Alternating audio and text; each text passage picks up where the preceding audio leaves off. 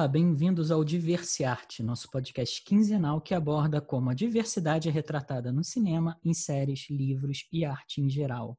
Eu sou o Eduardo Estelita. No episódio de hoje, nós vamos conversar sobre masculinidades e educação de meninos. Afinal, meninos podem chorar? Para responder a essa e tantas outras perguntas sobre masculinidade, vamos recorrer ao documentário da Netflix A Máscara em que Você Vive e ao desenho animado Steven Universo, da Cartoon Network. E aqui no Arte Podcast, nós vamos experimentar com vários formatos. Hoje, a Van cedeu o lugar dela para uma conversa entre homens, com um super convidado, o Gêneson Honorato. O Gêneson é especialista em planejamento estratégico de comunicação, marketing, employer branding, talent acquisition e design de serviços. Ele já passou pela L'Oréal, pela agência de publicidade Ana Couto, pela ThoughtWorks e agora está começando uma nova jornada na OLX. Ele também é consultor e palestrante em inovação e diversidade e atuou como voluntário no projeto Rondon e na Pastoral da Criança.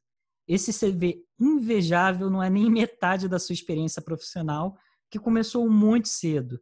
G, conta para os nossos ouvintes um pouco mais do seu percurso profissional até a bancada do Diversearte Podcast.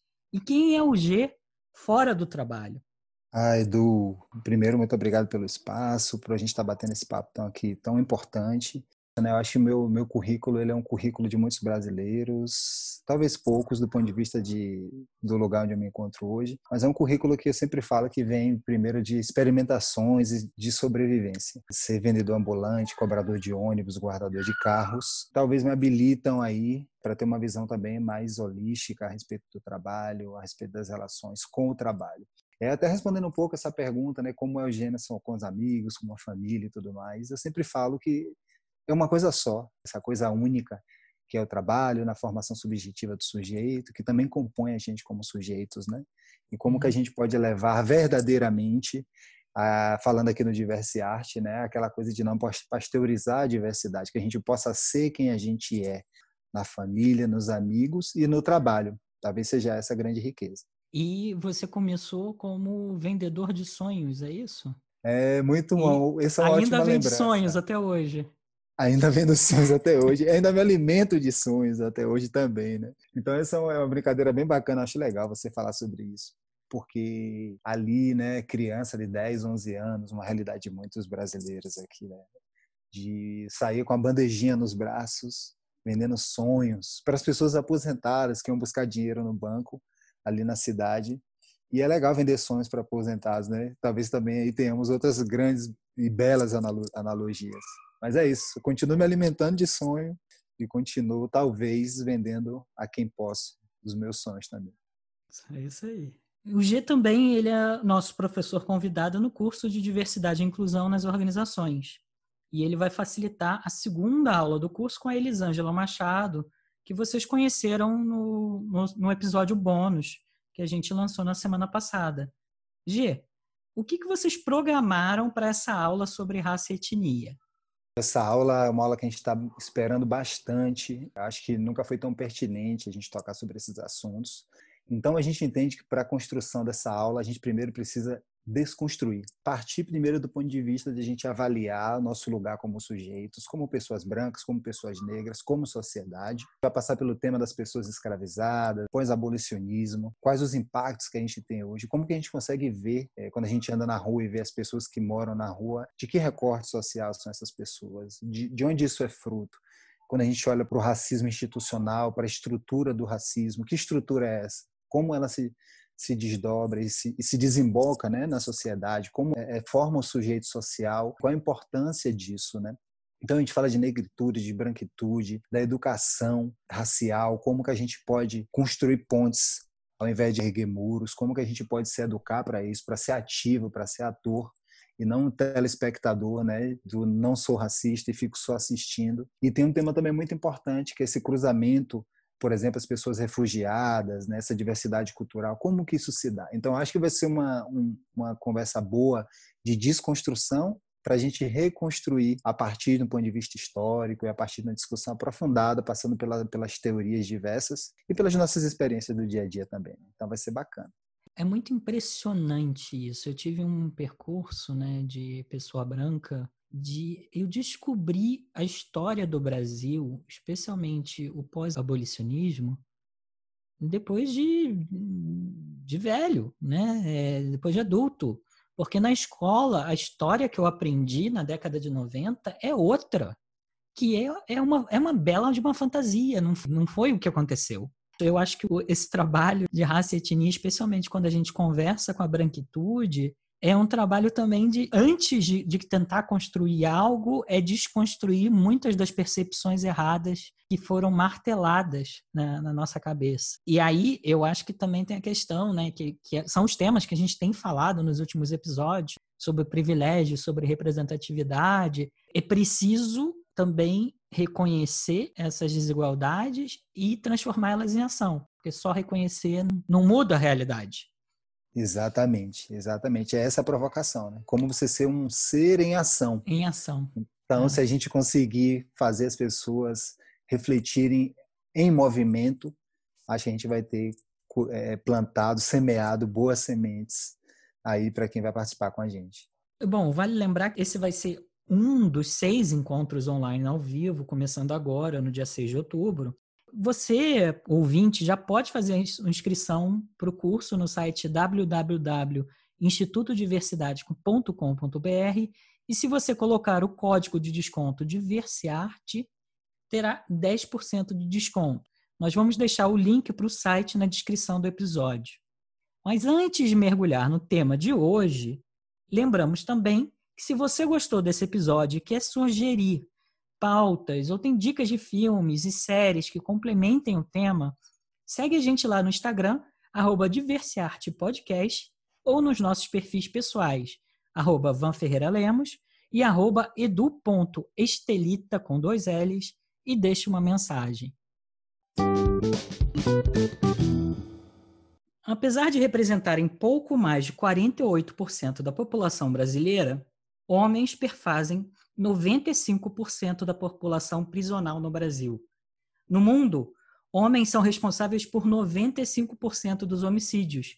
E segundo o mapa da violência no Brasil, os homens são também 92% das vítimas de homicídio, o que torna o homicídio a principal causa de morte entre jovens homens entre 15 e 29 anos.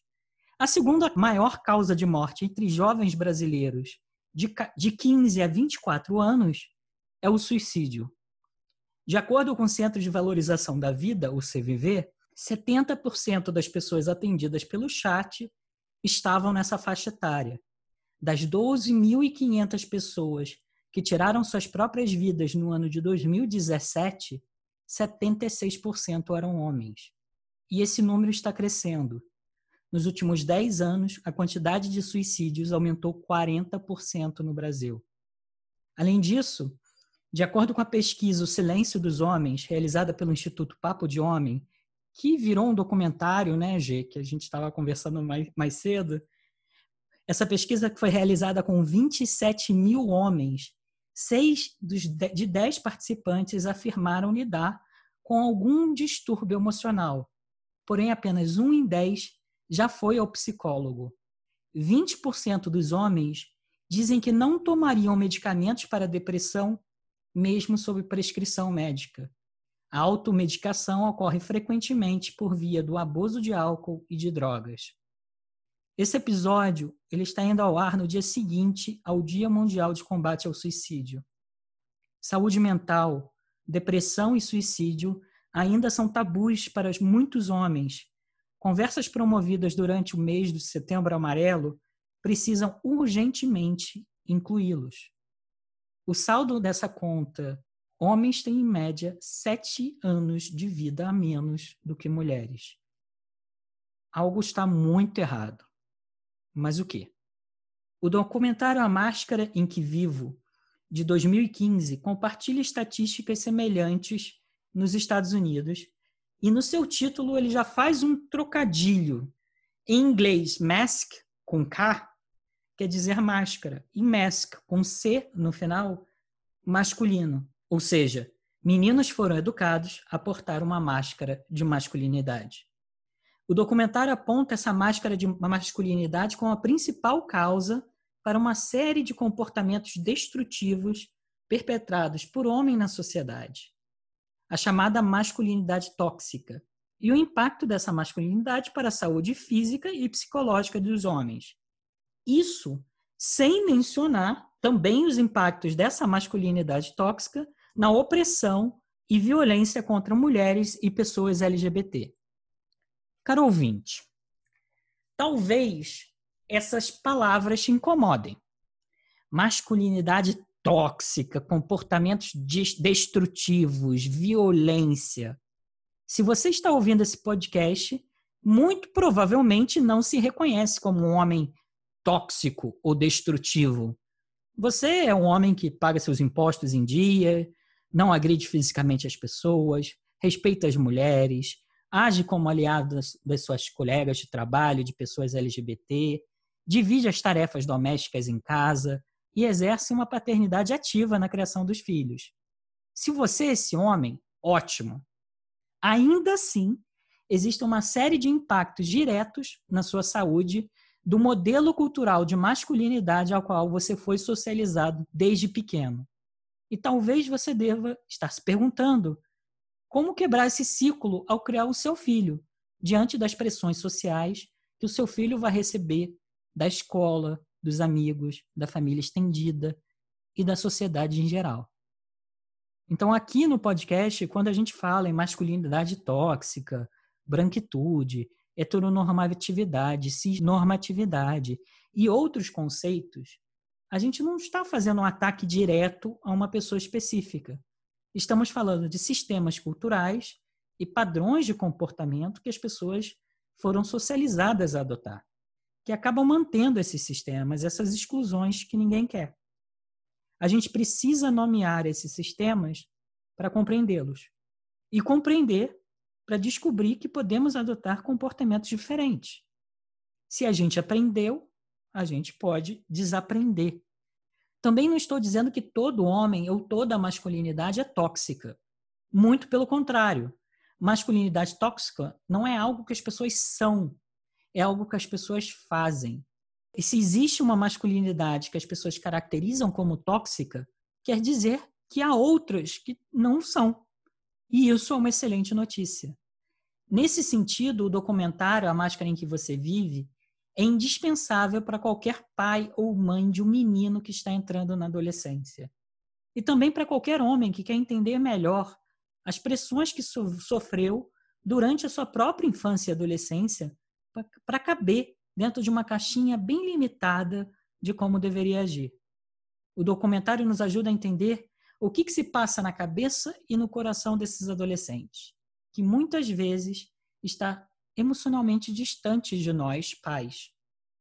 Então, a tese principal é a seguinte: desde pequenos, nós fomos encorajados a reprimir expressões de tristeza, medo e afeição, e a evitar demonstrar qualquer característica que possa ser lida como feminina ou gay. Essas mensagens elas se intensificam na puberdade e na adolescência, com uma série de proibições, não chore, não seja fraco. Não expresse suas emoções e o seu carinho. Não seja mulherzinha, não seja gay, não tenha medo, não perca o controle. É uma caixa de nãos que leva à solidão, perda de laços de afeto, intimidade com os amigos e vergonha em pedir ajuda. Ela leva também à depressão não diagnosticada. E aí o filme mostra um dado, G, que eu achei muito surpreendente que é a explosão da taxa de suicídio a partir dessa faixa dos, dos 13, 14 anos, em comparação com as meninas. Até a puberdade, os meninos e as meninas têm uma taxa de suicídio muito similar. E aí a gente vê na adolescência essa transição, uma proporção muito maior de meninos adolescentes tirando suas próprias vidas do que meninas. É óbvio que isso é um problema cultural, mas ele também pode se tornar um problema neurológico. Na adolescência, o nosso cérebro passa por um processo chamado poda sináptica. Basicamente, como uma árvore, o cérebro corta conexões neuronais que não utilizamos. O que não praticamos é esquecido, o que praticamos é reforçado. E como resultado, a gente produz adultos com dificuldades em expressar emoções e lidar com conflitos de uma maneira saudável, porque eles não praticam a expressão das emoções na adolescência. Isso também foi confirmada na pesquisa O Silêncio dos Homens, né, do Instituto Papo de Homem, aqui no Brasil. Somente dois em dez homens dizem ter tido na infância e na adolescência exemplos práticos de como lidar com suas emoções. G, quais foram as suas referências de masculinidade e de como lidar com as emoções na adolescência? Essas referências mudaram de lá para cá? Ah, essa é uma essa é uma questão muito importante e para mim é, tem algumas peculiaridades a respeito da, da minha da minha formação social desse eu masculino, né? Eu tenho um, um arcabouço de, de experiências nesse sentido bastante peculiar, porque minha mãe me educou praticamente por conta própria, né? Uhum. Teve uma outra relação que de certa forma tinha uma, um quê de violência, dessa coisa machista que oprime e que, e que achata, né, e que bloqueia. E todos esses comportamentos me levaram à, à percepção de que esses comportamentos que levam ao sofrimento, ao desconforto e que, portanto, não fazem bem, não era aquilo que eu queria expressar, não, não era compatível com o meu desejo de, de, de expressão. Né? Então, uhum.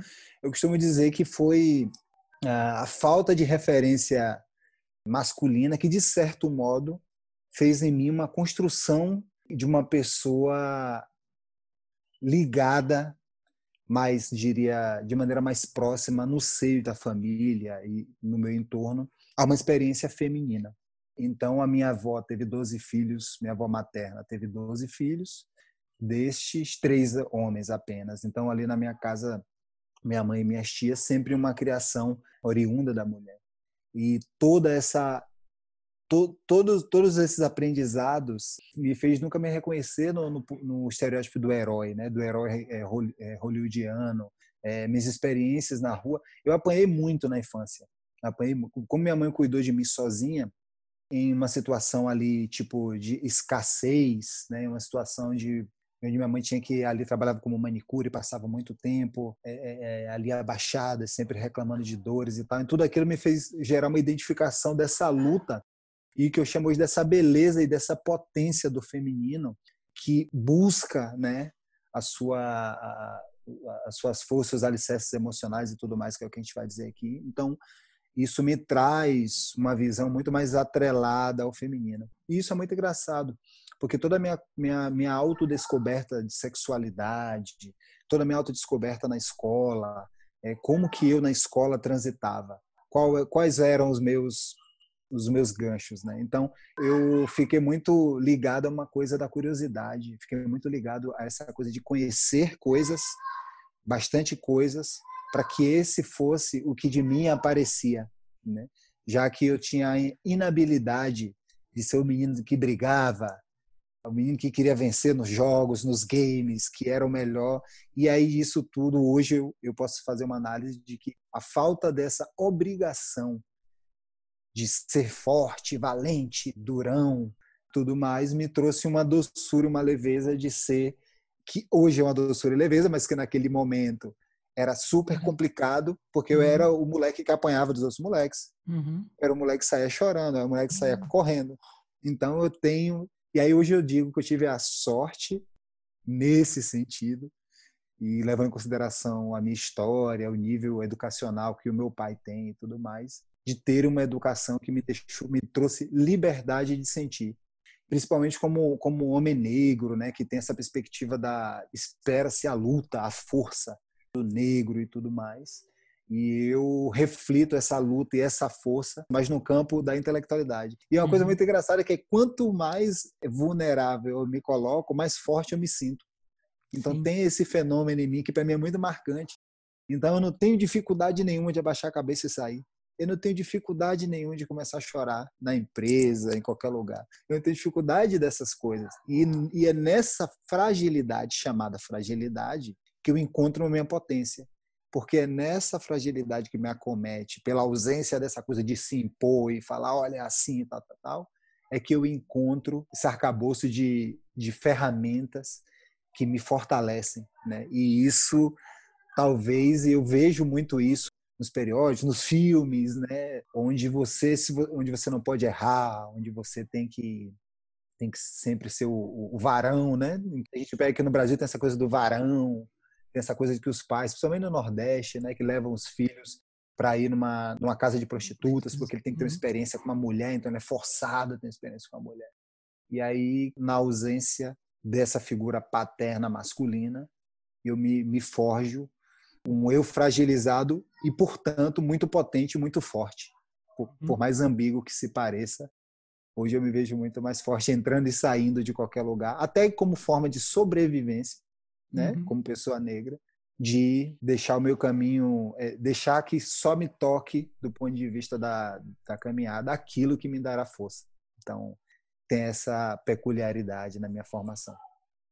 É, é, eu também me identifico muito com tudo que você diz. É, eu cresci também um pouco nessa, nessa ausência de uma figura paterna forte. Eu cresci muito mais sobre a influência da minha mãe, da minha irmã e da minha avó. E eu entendo o que você fala. E eu acho, ao mesmo tempo, de certa forma, é uma benção. É melhor não ter uma figura paterna forte do que ter uma figura paterna ruim mas ao mesmo tempo eu acho uma pena porque isso mostra o quão os homens não estão ocupando esse lugar no transgeracional, na construção né, de, das, das, próximas gerações. Eu acho que é uma tristeza quando, eu, de certa forma, eu fico triste quando eu ouço relatos como os nossos, né, histórias como as nossas. Eu também passei por isso, eu também me conectei muito cedo com o feminino eu também apanhei muito. E no meu caso, né, a minha interseção com, com a sexualidade, eu escondi a minha sexualidade, eu, eu voava embaixo do radar, né, da passabilidade, botando uma outra máscara, que continuava sendo uma máscara, que era a máscara do nerd. Enquanto uhum. eu fosse estudioso e nerd, eu tinha uma justificativa para não me interessar pelas meninas. Uhum, né? Uhum. E isso, isso é um fenômeno comum, muitos gays passam por esse fenômeno. É, não quer dizer que eu não gostasse de, de estudar, eu sempre gostei, eu sempre tive isso em mim, mas era uma máscara conveniente. Uhum. Era uma, uma máscara que eu escolhia, né? E aí, na infância, uma forma de lidar com o bullying era eu desenvolvi uma, uma arrogância tremenda em relação à minha intelectualidade eu era uma criança insuportável. Né, sem cadeira, não sei como é que as pessoas me aguentavam. Eu já acho que eu sou chato hoje em dia, imagina naquela época. Né? E aí, eu depois eu tive que realmente fazer um trabalho de desconstrução muito grande quando eu estava lá com uns 20 e poucos anos, para realmente desenvolver essa vulnerabilidade e desenvolver essa essa aceitação também de diferentes formas de inteligência, de diferentes das múltiplas inteligências que as pessoas podem ter uhum. e as múltiplas contribuições que as pessoas podem ter. Então, de uma certa forma, mesmo tipo não tendo caído na armadilha habitual da masculinidade tóxica, do pegador, do varão, como você falou, de uma certa forma a, a gente acaba desenvolvendo outras máscaras, né? Especialmente uhum. quando a gente olha para essas interseções.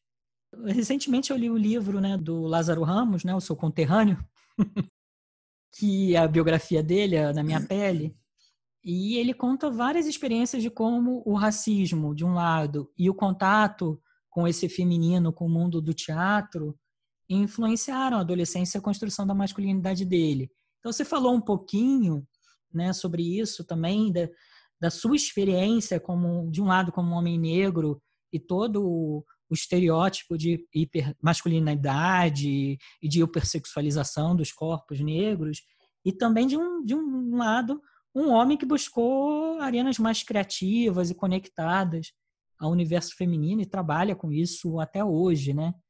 como é que foi esse processo e teve algum eh, similarmente com a minha condição, né, de, de ter desenvolvendo essa extrema arrogância intelectual e ter, ter tido que fazer um processo de desconstrução para me encontrar na minha masculinidade como hoje. Teve algum processo similar no seu caso?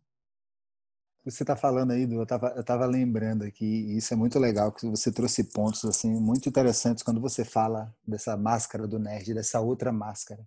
Quem me conhece há muito tempo e quem vai ouvir esse podcast me conhece lá dos segundo grau, lá vai dizer que eu sempre fui um cara também muito pedante. Eu era aquele pessoa negra, pobre, né? não, não me achava bonito, Hoje, hoje eu já consigo dizer que me acho, é um mas eu não me achava, né? não me achava. Eu achava que as pessoas, eu não era interessante. É tanto que tem uma coisa que eu estou revelando coisas nesse podcast aqui também, é, que eu, minha vida sexual, ela começou um pouco mais tarde, não tarde, muito tarde, mas a, o ato sexual nunca estava como uma prioridade, assim, tipo, eu me valia muito mais desse gozo, me aproveitando também da psicanálise, desse gozo do lugar de quem sabia as coisas, de quem era curioso, de quem tirava boas notas, de quem tinha uma letra bonita, e que o caderno era todo organizado, e que os meninos pegavam meu caderno e falavam que era caderno de menina. Eu não entendia muito o que eles estavam querendo dizer. e eu acho que a partir desse ponto de vista, né, a partir dessa todas essas máscaras que a gente usa para poder se existir também, porque tudo na verdade também é sobre existência autoproteção, acabou me levando muito, muito, muito para entender as coisas. Eu sempre tive vontade de entender as coisas. E aí eu digo entender as coisas do mais básico. Desde porque o céu é azul, até porque que existem as nuvens. Eu era moleque e queria saber de tudo. Por que, que essa marca se chama isso? Por que, que, que a planta cresce? Por que, que o sol... Então, isso tudo me levou para um outro caminho que se encaixa muito com essa coisa que você está me trazendo, dessa, da criatividade, né? E me traz outros elementos também, Vudu. Eu me considero uma pessoa muito positiva, eu uhum. gosto dessa coisa de olhar o lado cheio do copo, é, eu gosto de, de, de ser, é, é, de, ter, de, de ser um entusiasta, de ter entusiasmo, de poder lhe entusiasmar em algo.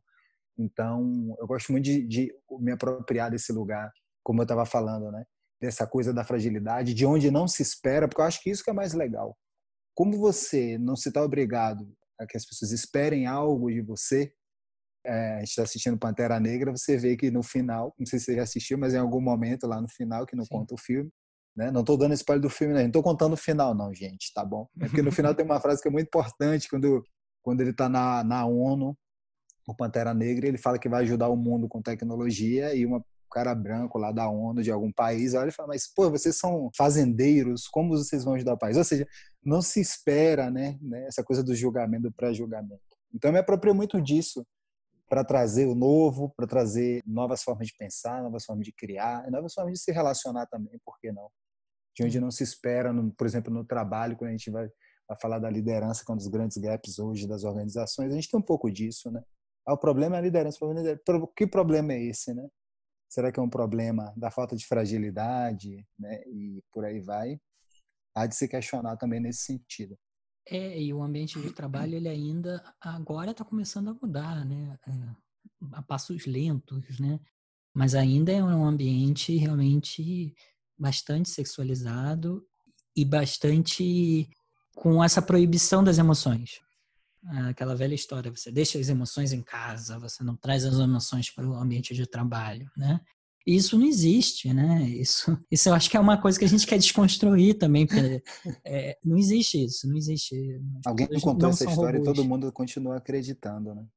É, não, ainda tem muita gente que acredita, ainda tem muita gente que acredita e, e ainda existe uma forma de, eu não diria nem de liderança, porque eu não chamo isso de liderança, mas de de gerenciamento de pessoas, que é sob o signo do medo, ou uma expressão que eu gosto uhum. muito, que é o gerenciamento cogumelo. Não sei se você já ouviu isso. Não, não conheço. Mantenha seus colaboradores no escuro e alimente merda para eles. É, e, e, e, sabe, isso é extremamente tóxico, né? Isso, isso não é nem um pouco construtivo, isso não ajuda realmente a construir uma noção de organização, né? no sentido de pessoas que se organizam juntas, para alinhadas uhum. para fazer uma, uma coisa para a sociedade. É, então... E uma coisa então sobre isso que uma coisa sobre isso que eu queria é, dizer e deixar registrado que quando você não tem também né a, a pretensão de defender algo que foi dito a você que você tinha que defender, como é o caso da masculinidade, isso se reflete em tudo, obviamente. Quando você não tem esse lugar de defesa a qualquer custo de algo que você acredita muito que é o que te forma como ser, sujeito, homem, não sei o quê, você também se abre a uma generosidade uhum. a dizer, eu posso compartilhar porque o meu lugar, ele é o meu lugar. Né? Essa, essa coisa de...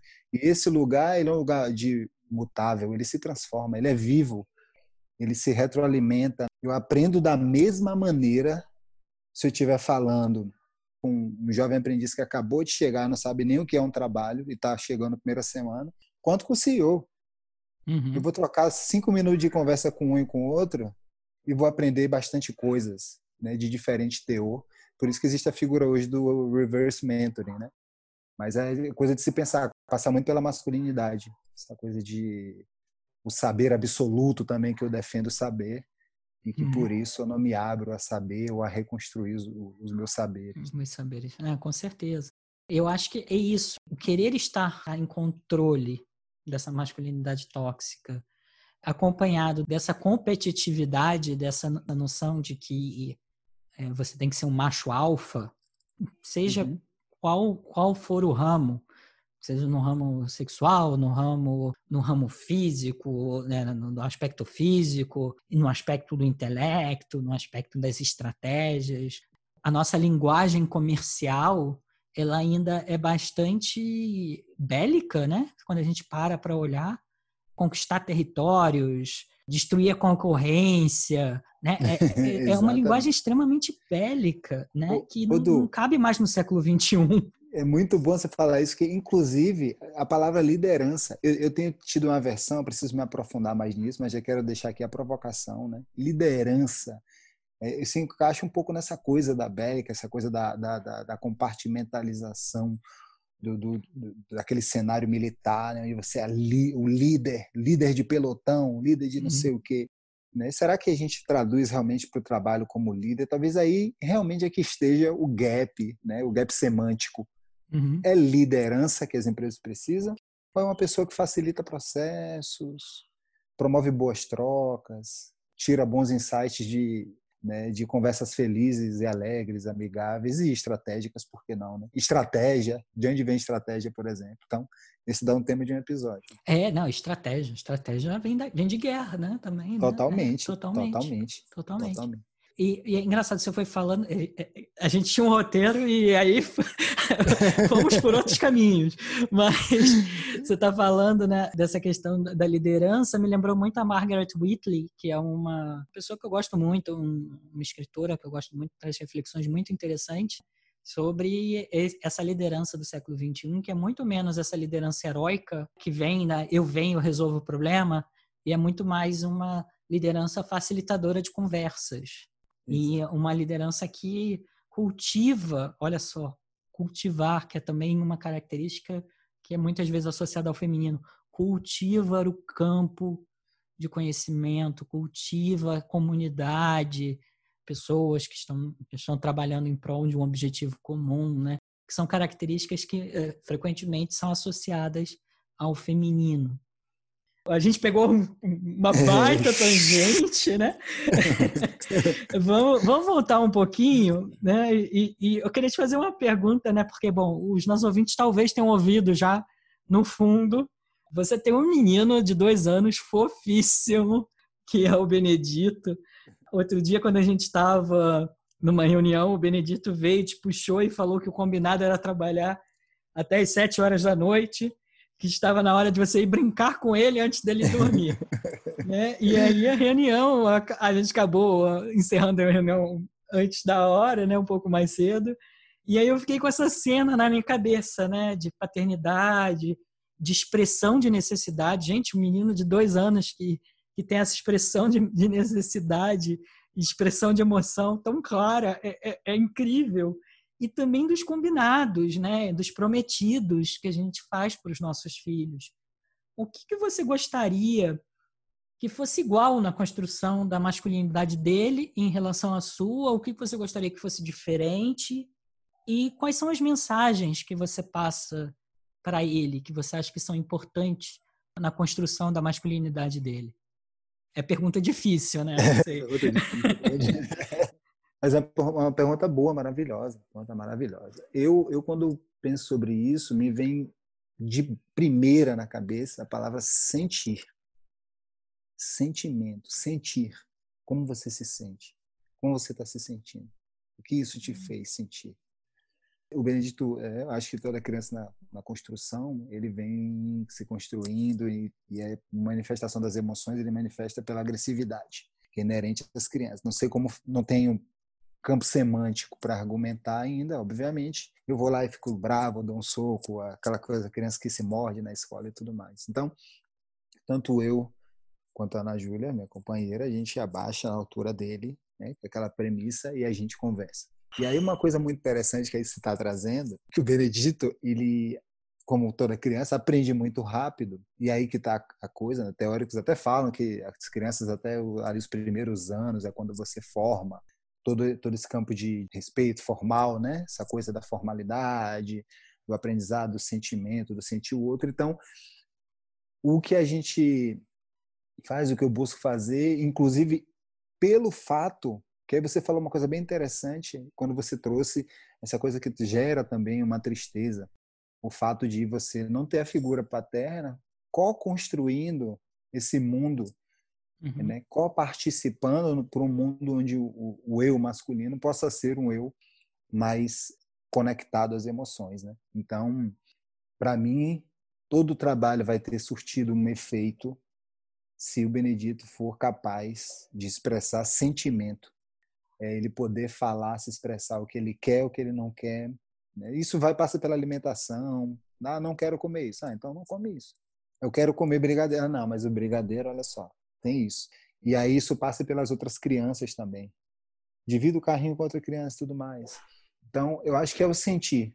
Se o Benedito for capaz de sentir e expressar os sentimentos com liberdade, uhum. estaremos vitoriosos na construção dele como sujeito social, como sujeito que respeita o outro em sua totalidade e também tem autocompaixão pelo seu sentimento a ponto de expressá-lo na, na expectativa de ser acolhido também.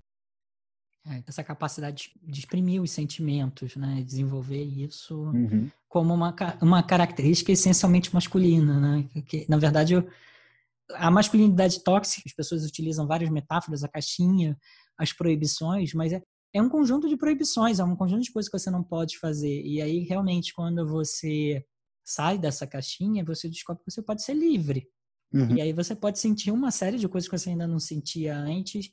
A grande sacada de sair desse tipo de masculinidade é você realmente descobrir que você pode viver mais leve e mais feliz.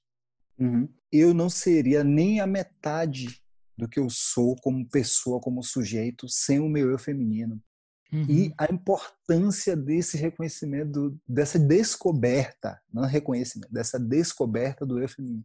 Como tem a potencializar, como tem a, a, a ensinar. Eu, eu me emociono quando digo isso, porque eu, sem o meu lado feminino, sou meu eu feminino, eu seria bem menos do que eu sou hoje. Naquela música, né, eu acho que é o Super-Homem, acho que é do Gil essa música, né, do Caetano, não lembro. Um dia vivi a ilusão de que ser homem bastaria, do que eu hum. quisesse ser, que nada.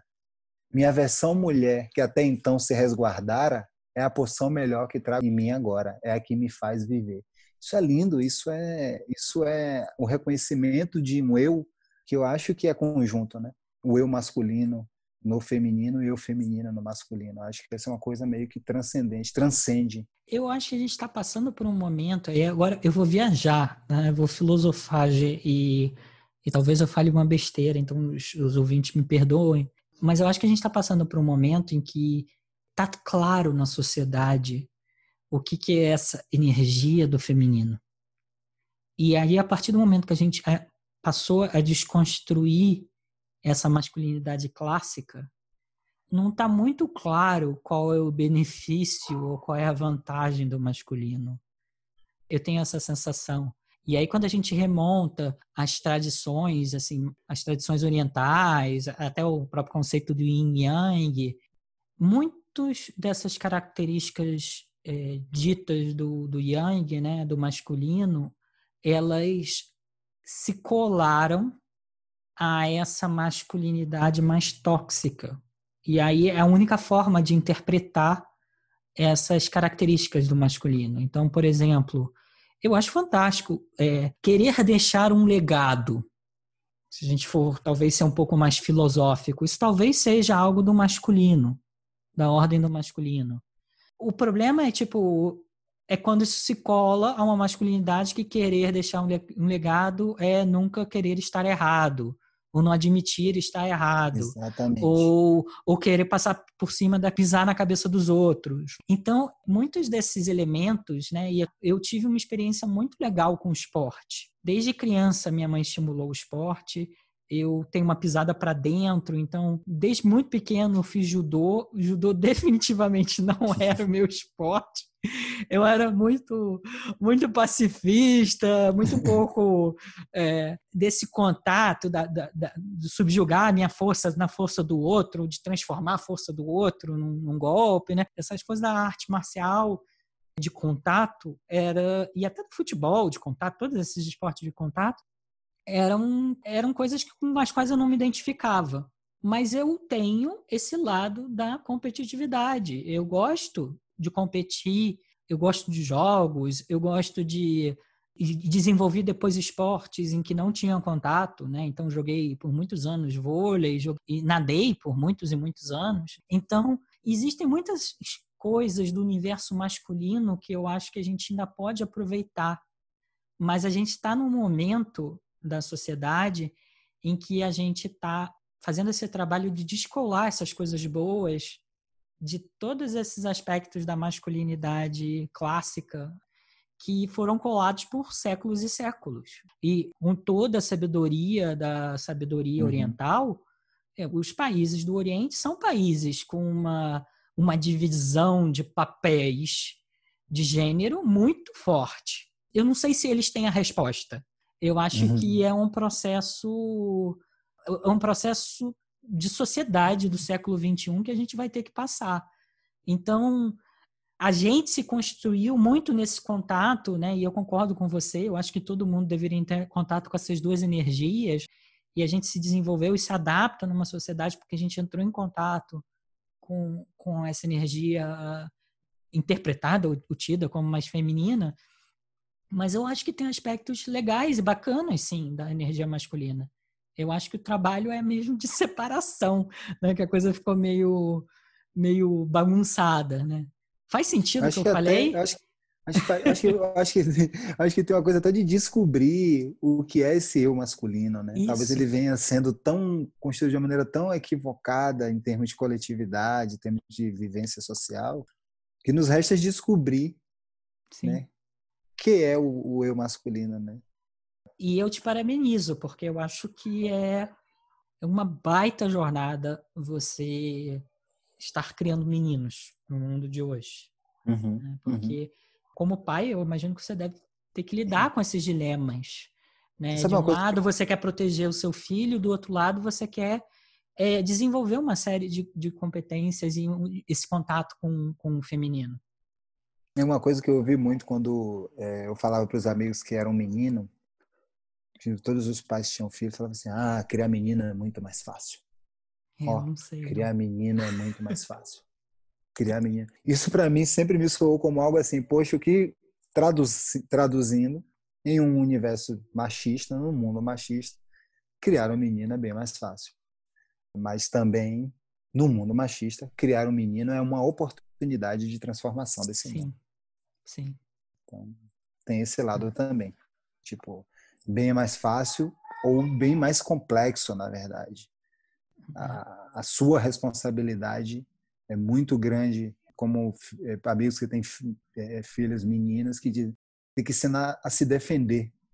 É muito triste isso, porque se tem que se defender é porque, obviamente, Uma mulher, quando sai para ir ao supermercado, está com 15 preocupações a mais do que um homem quando vai ao supermercado. Exatamente. Uma miríade de coisas podem acontecer exatamente por essa fragilidade masculina.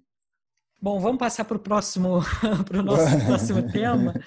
E eu acho que o próximo tema linka perfeitamente, né? A gente já falou de tudo, de tudo que é que é problemático e eu realmente insisto que esse documentário ele precisa ser visto, especialmente se você tem um, um menino adolescente em casa.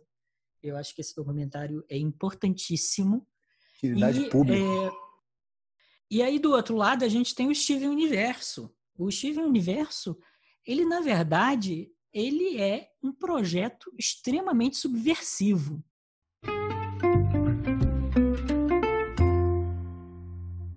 Steven Universo é um desenho animado infantil que teve sua estreia na Cartoon Network em 2013 e acabou em março de 2020. E é uma série que tem 180 episódios de aproximadamente 10 minutos cada o que dá umas 30 horas de conteúdo no total. Ela foi a primeira animação do canal criada exclusivamente por uma mulher, a Rebecca Sugar, que baseou o personagem do Steven em seu irmão mais novo. E a série tem sido aclamada pela forma como ela aborda temas caros ao universo da diversidade, como feminismo, amor, relacionamentos LGBT e família. Além disso, ela aborda temas mais complexos, como consentimento, relacionamentos abusivos, e transtornos mentais, como estresse pós-traumático e síndrome de borderline. Sempre com uma linguagem que é adaptada para as crianças. A série se tornou rapidamente o desenho de maior sucesso do canal e conquistou uma base de fãs de todas as idades. G, vocês conheciam o Steven antes da nossa conversa? Você conhece um pouco da história, do roteiro, do, do desenho? Eu não conhecia, gente, vou falar, não conhecia Steven Universo até o Edu aqui, Estelita, me, me falar. E eu quero agradecer publicamente, porque é uma obra-prima. É uma obra-prima de tão simbólico, de tantos pontos simbólicos, tratados de uma maneira sublimemente simples, uhum. né? dado o fato de que é um, um, um, uma animação, um desenho animado para criança de 8 a 10 anos. É. Então, é, é maravilhoso, assim, se você puder, né? Agora eu fazendo é. a pergunta para o... É, não, eu, eu, vou... Então eu vou contar a história. Eu sei que é, é, parece um pouco louco, né? Mas, bom, é desenho infantil, às vezes as histórias são um pouco loucas mesmo. Então ela acompanha o Steven, que mora com as Crystal Gems, que são extraterrestres, de um planeta onde todos os seres têm uma pedra preciosa mágica no corpo e vivem dentro de uma hierarquia rígida e elas são rebeldes que fugiram do planeta natal e lutam para proteger a Terra da colonização alienígena. Então, a líder das Crystal Gems era a Quartzo Rosa, que é a mãe do Steven. Ela morreu quando ele nasceu e ele passou a ser meio menino, porque o pai dele é humano, e meio alienígena, com a pedra mágica da mãe no umbigo dele.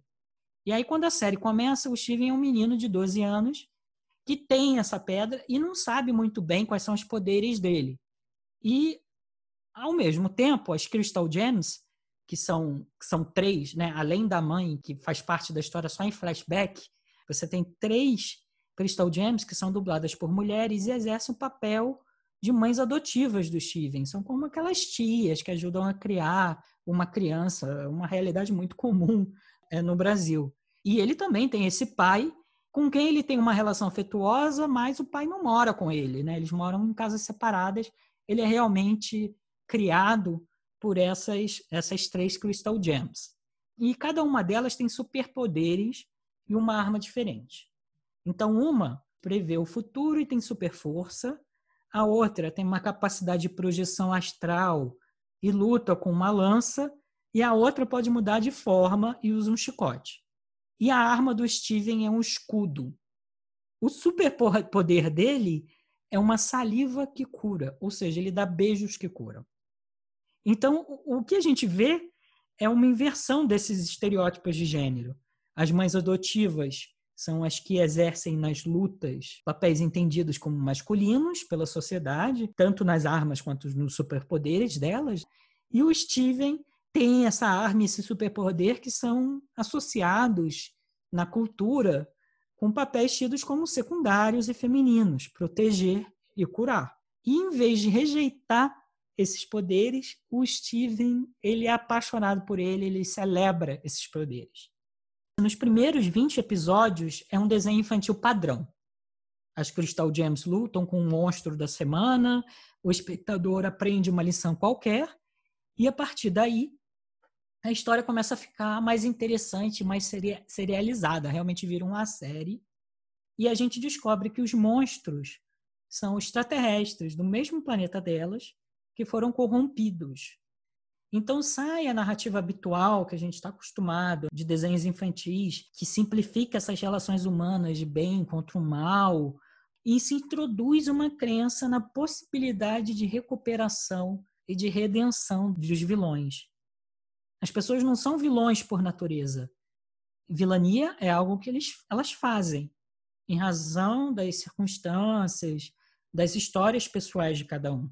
Então, o arco da história passa a deixar de ser um arco de subjugar, é, ser melhor, ser mais inteligente que o outro, e passa a ser um arco de empatia radical transformar os adversários em amigos, em aliados.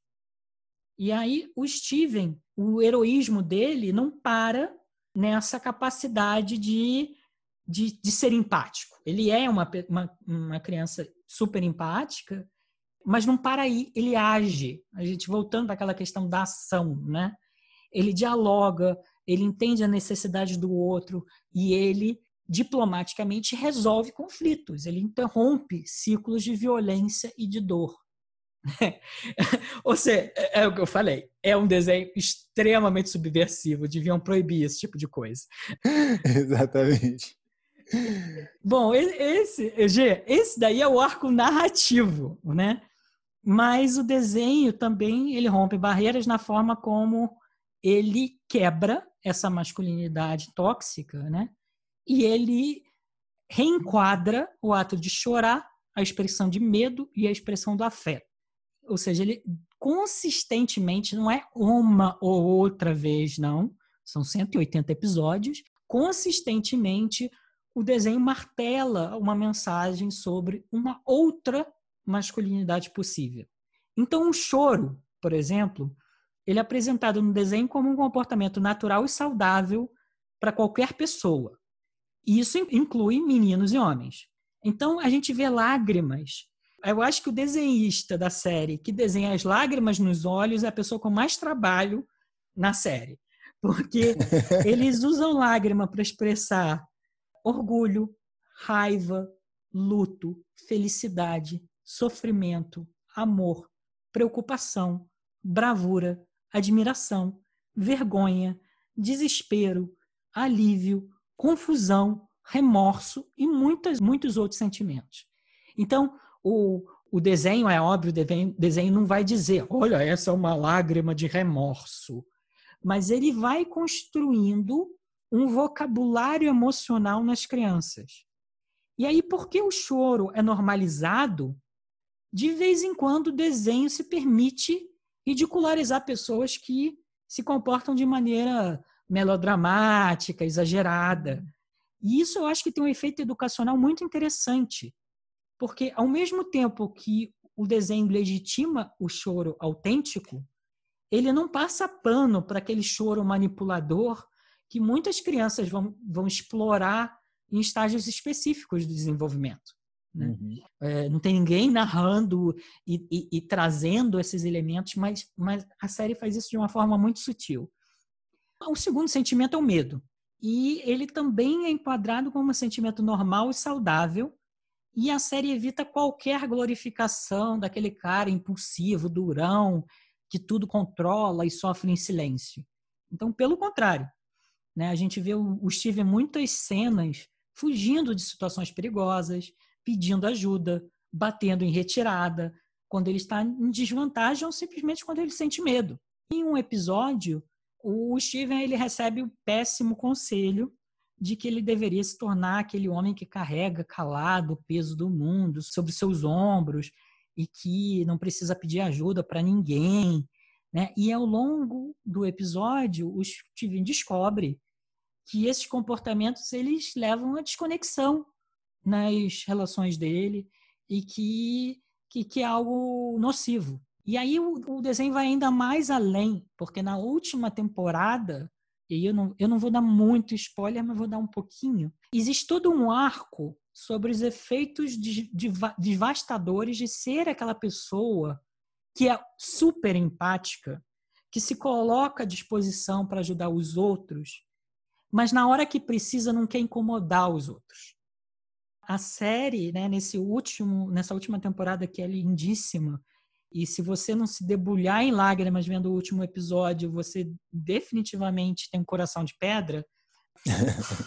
ela trabalha aqui também essa questão, né, de tipo, muitas vezes a pessoa que é super empática também ela se sacrifica. Ela, quando realmente precisa, ela não pede ajuda, porque ela, ela não quer incomodar. Não porque ela é durona. O caso do Steve não é porque ele é durão, porque ele acha que precisa passar pelas coisas sozinhas para ser um homem, mas porque ele não quer incomodar os outros. E isso também é problemático. Então, é um outro aspecto de masculinidade que o, que o desenho traz. E aí, por último, a gente tem essas expressões físicas e verbais de afeto. E, assim como o choro, esse povo passa metade do tempo se abraçando. Né? Então, tem abraço de consolo, de proteção, de felicidade, de perdão, de apoio.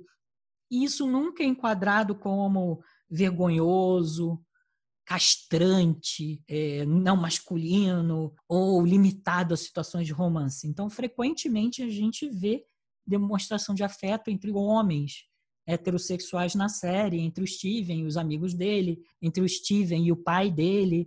Então, os personagens eles se sentem seguros para dizer como eles se sentem e eles não precisam mascarar o que eles sentem por trás de uma máscara de cinismo, aqueles xingamentos de afeto que eu tenho horror da masculinidade clássica. Sabe, aquela coisa de um, um homem xingar o outro homem para mostrar, ah, eu gosto de você. Né? Eu acho isso tão estranho. Né? Uhum, é, uhum. E, e, esse humor depreciativo de falar, você é bundão, não sei o quê. Então, não tem nada disso, né? Não tem nada disso. E aí eu queria perguntar para você, Gê, se você já deu uma olhada, né? E aí que você tem de experiência com, com programas infantis e, e programas infanto-juvenis que exploram alternativas de masculinidade, de afetividade para a educação de meninos. Qual que você acha que seria o impacto? Né? A gente sempre fala do impacto negativo da mídia, né? E qual uhum. seria o impacto, esse impacto positivo de ter esse tipo de, de desenho, esse tipo de representação para a educação dos meninos, para complementar a educação de meninos? Ah, na, na verdade, o que a gente está falando aqui é sobre a construção de novos caminhos possíveis, né, a partir da, da, da ressignificação das narrativas, né? Eu acho que quando a gente fala de, de masculinidade é, tóxica e tudo isso, né, toda essa a gente está falando de comportamento, né? E comportamento ele falando também de cultura, né, ligado a todo um aspecto e todos os um arcabouço cultural, ele vai se construir principalmente através da linguagem. Né? E um outro aspecto importante, como relacionado ao aspecto do brincar, por exemplo, um aspecto do brincar como algo muito simples, muito singelo, muito singular da criança, né? Quando você pega um pedacinho de madeira ali que se achou no chão e fala, já vai o carrinho na corrida, e a criança fala, ah, que legal. Ou você pega um, um pedacinho de, de mato e fala, ah, vamos cozinhar os nossos legumes. Então, imagine né, isso dentro de uma representação de um, de um desenho animado, né? Que é aquilo que a gente senta. Quem não lembra, né, do He-Man? He-Man. Uhum. Isso é muito emblemático falar sobre He-Man, né? Uhum. Então, Falava, ele é homem duas vezes, né? É, ele é homem duas vezes. Bem, pra reforçar, né? E como você vê aquela coisa da força, né? Ele era musculoso, né? aquela coisa, andava num, num, num, animal que eu não lembro qual era, grandão e tudo mais. E como um desenho, esse, esse desenho como Steven Universo, ele vem desconstruindo e trazendo leveza, trazendo doçura né? e trazendo reflexão.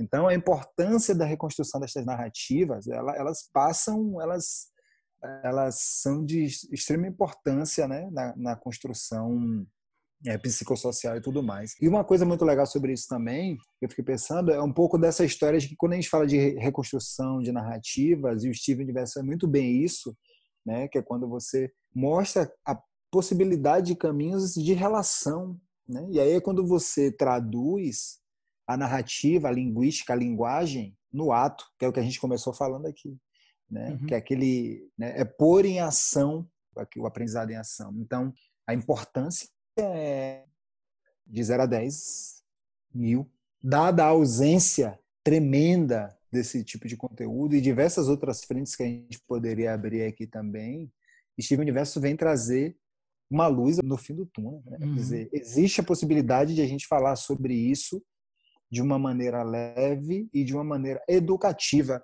que é o erro que a gente comete, a gente sociedade, principalmente nas discussões aqui do Brasil, com relação à sexualidade.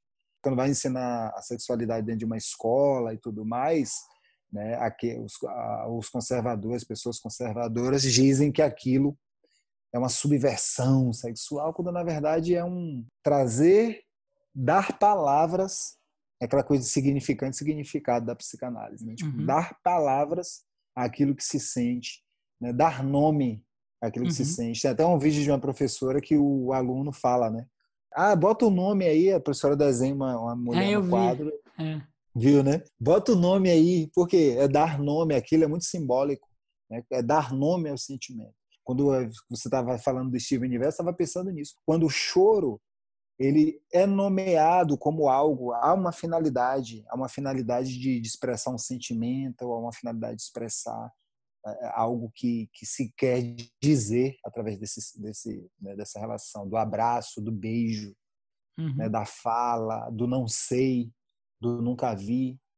Né? E, e como a gente se, se fortalece com isso na fase adulta. Eu lembro que eu estava fazendo uma palestra uma vez, e aí, em algum momento, um dos participantes falou assim: era uma conversa sobre tolerância, intolerância e tal, é, sobre várias outras coisas e tinha esse tema obviamente central. Aí essa pessoa perguntou assim: "E os intolerantes, a gente tem que tolerar?" Você conhece? Ele me perguntou: "Você conhece o paradoxo da tolerância?" Uhum. Eu estou sentado num puff, um monte de gente na minha frente.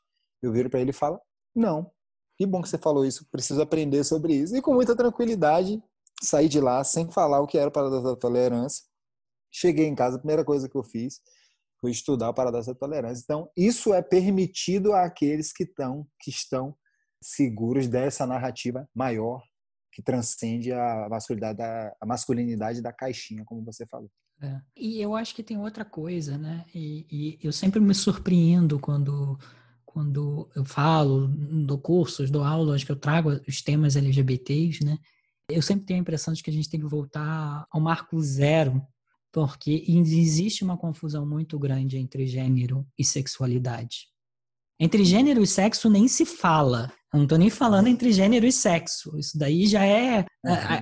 As pessoas que sabem já estão anos-luz à frente. Eu estou falando entre gênero e sexualidade, entre o fato de ser homem ou mulher e o fato de ser heterossexual, bissexual, pansexual, o que for, né? Uhum isso ainda é uma confusão muito grande na sociedade. Gera essas confusões, porque as pessoas, no, no subconsciente da masculinidade tóxica, né? É, uhum. o gay é um homem que estava numa posição de poder, que é melhor do que as mulheres, e que abdicou da posição de ser homem para ser mulher. Uhum. Né? Uhum. E a lésbica é a mulher que ousa achar que ela pode ser tão boa quanto um homem. Então, uhum. é, é essa confusão tão grande, né, que complica bastante a questão da masculinidade, né? Porque a masculinidade tóxica é, mistura tudo, põe tudo no mesmo balaio. Então, uhum. Então já parte de uma premissa extremamente falsa, que é a premissa do machismo, né, de que homens são melhores do que mulheres. Já parte dessa premissa e aí cria uma série de outras confusões. Uhum. Né? Uhum. Então, é engraçado, porque a gente para para pensar no Steven, eu, eu adoro, eu, eu, eu, tenho assistido muito esses desenhos animados para a nova geração, porque realmente eles estão revolucionando. A gente falou desses, desses desenhos no primeiro episódio do podcast, Shira, é, a nova Shira, não a Shira antiga, a nova Shira, uhum. Avatar, a Lenda de Aang, que eu sou apaixonado, é o desenho que eu sempre volto para assistir. E o Steven Universo, ele, ele é tão bom e ainda melhor, porque muitos desses falam da questão do empoderamento feminino, mas não tocam tão profundamente na questão da masculinidade. E aí o Steven, ele realmente, ele toca nesse ponto e ele foi desenvolvido por uma mulher. Né? É isso então, que eu ia falar, eu tava querendo chegar aí. tava querendo chegar aí nesse ponto, né? Que Steven Universo foi feito por uma mulher. Mulher.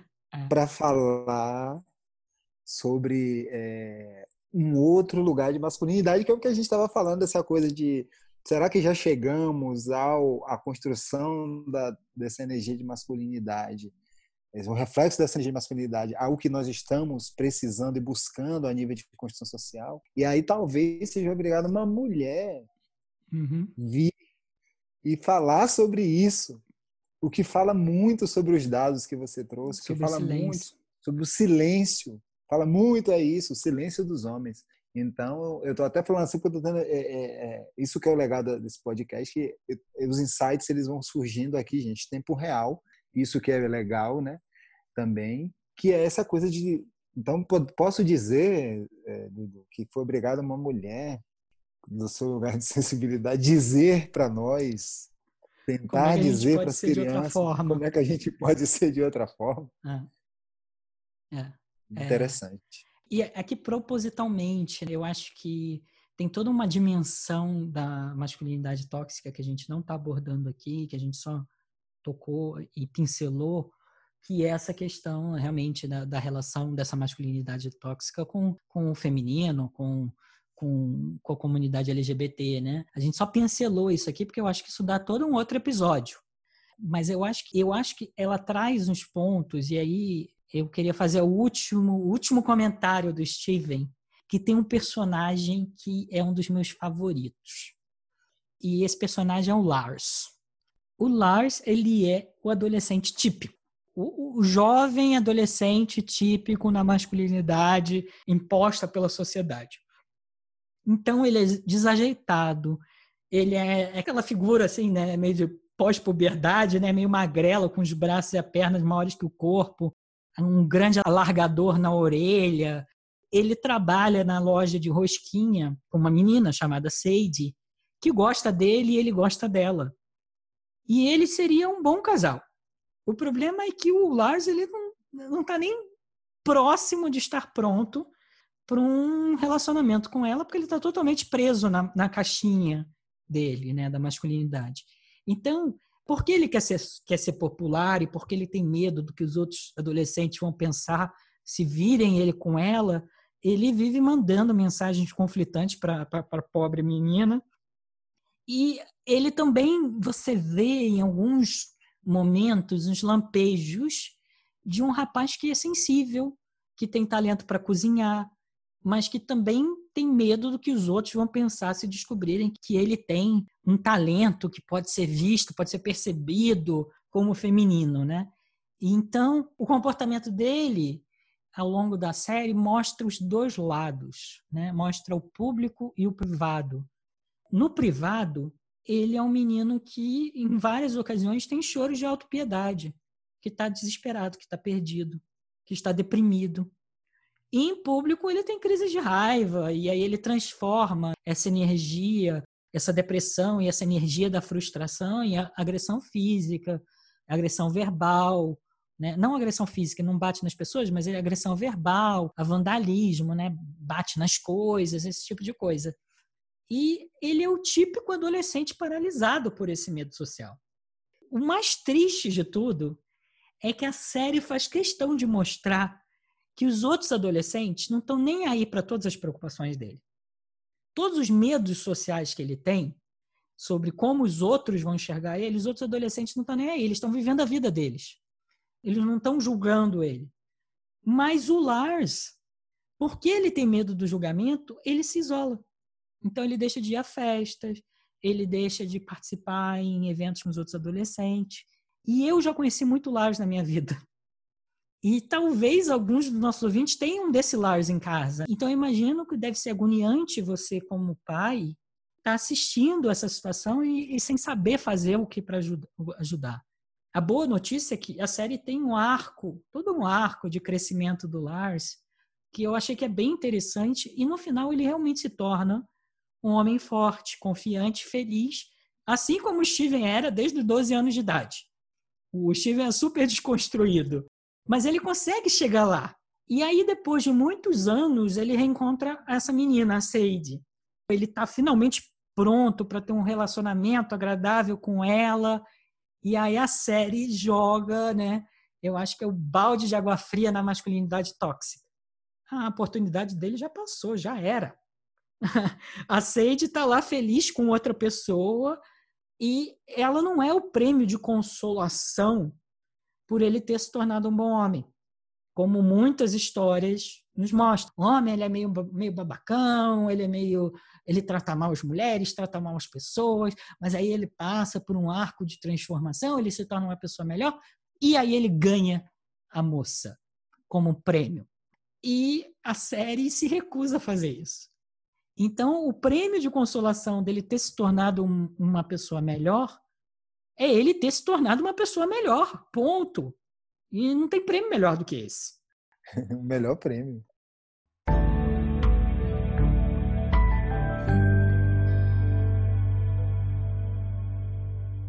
Hoje eu conversei com Geneson Honorato sobre masculinidade no documentário A Máscara em que Você Vive e no desenho animado Steven Universo.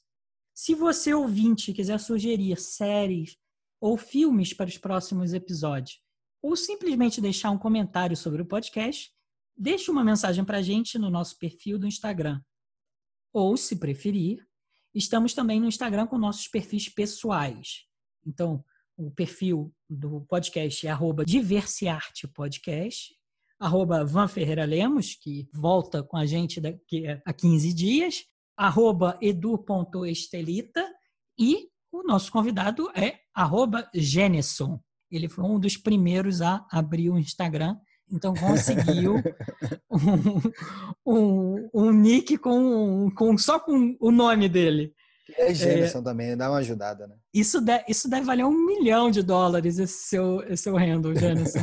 Quando você quiser sair, você pode leiloar ele, com certeza. Aproveite para visitar o site do Instituto Diversidade e se inscrever no nosso curso. O site é www.institutodiversidade.com.br e eu vou colocar o link na descrição do episódio. Pode colocar o código DIVERSIARTE para receber o seu desconto de 10% para o curso. G, muito obrigado pela sua participação. Você quer deixar uma última mensagem para o nosso público? Quero deixar uma mensagem sim, quer dizer, assista a máscara em que você vive, veja um documentário no YouTube, O Silêncio dos Homens, e aí essa fala e essa mensagem é para os homens, para nós figuras masculinas. A gente pode se apoiar, a gente pode estar junto, a gente pode trocar ideia, a gente pode conversar, a gente pode falar de temas difíceis, a gente pode manter em segredo também, mas a gente pode se construir para que isso vire uma prática na sociedade, para que a gente possa se reinventar. É sempre tempo de se reinventar, por mais que possa ser dolorida essa transformação, como toda mudança o é. O bônus que o Lars teve, uhum. o prêmio de ser um homem melhor, um homem mais completo, pode ser também o seu prêmio, o meu prêmio, o prêmio do Dudu e tudo isso. Vamos nos descobrir para melhor descobrir o mundo. É bonito, bonito. Foi um prazer conversar com você essa conversa muito rica. G, é um, é um grande, grande prazer conversar com você. É sempre um grande prazer ouvir você e, e trocar ideias com você. Eu me sinto extremamente estimulado por essa conversa. Foi um prazer estar com vocês, ouvintes, e obrigado por nos escutar. Nos vemos daqui a 15 dias para mais uma conversa sobre diversidade e arte.